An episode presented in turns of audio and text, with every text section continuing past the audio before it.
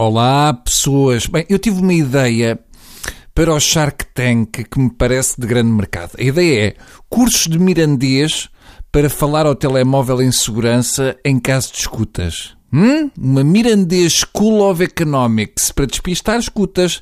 Para a semana eu passo lá no tanque. Eu não sei se passa o mesmo convosco, mas eu estava convencido que as próximas eleições eram legislativas. No entanto, sobre essas não soube falar nada.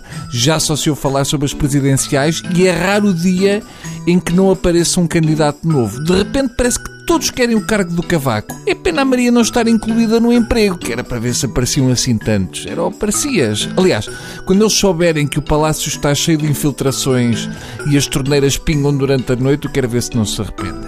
Bem fez o Guterres, que apesar de poder limpar as presidenciais, já disse que não está interessado ele, Presidente da República, não se importava de ser. Agora, de Portugal é que não tem paciência. Eu tenho um bocado de pena porque o Guterres é dos meus enchidos favoritos. Esta recusa de Guterres é uma má notícia para o PS e uma péssima notícia para os refugiados.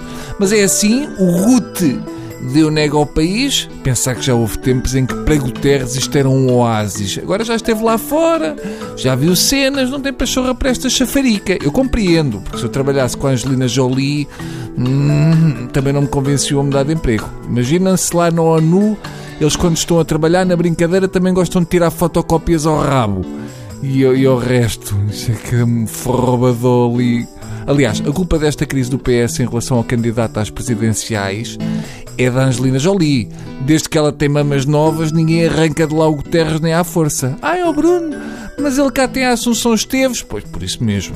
Bem, o problema é que a nega do Guterres deixou o PS apiado. Já é, portanto, a segunda vez que o Guterres deixa o PS de calças na mão.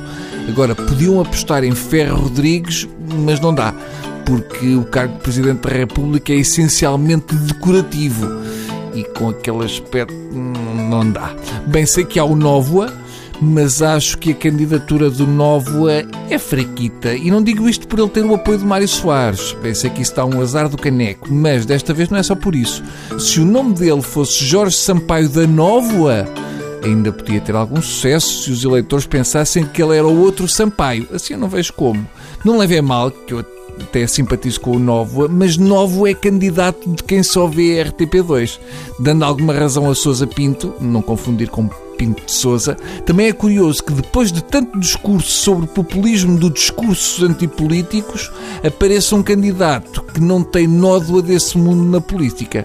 No meu fraco entender, parece-me que as pessoas ainda nem perceberam quem é o Henrique Neto e quem é o Novo. Se o Henrique Neto deixar crescer a barba, ficam iguais e as pessoas vão ficar baralhadas. Acho que a única hipótese desta candidatura resultar é o Sampaio da Novo entrar na próxima Casa dos Segredos. Pensem nisso, não tenho também responder já porque ainda temos tempo, está bem?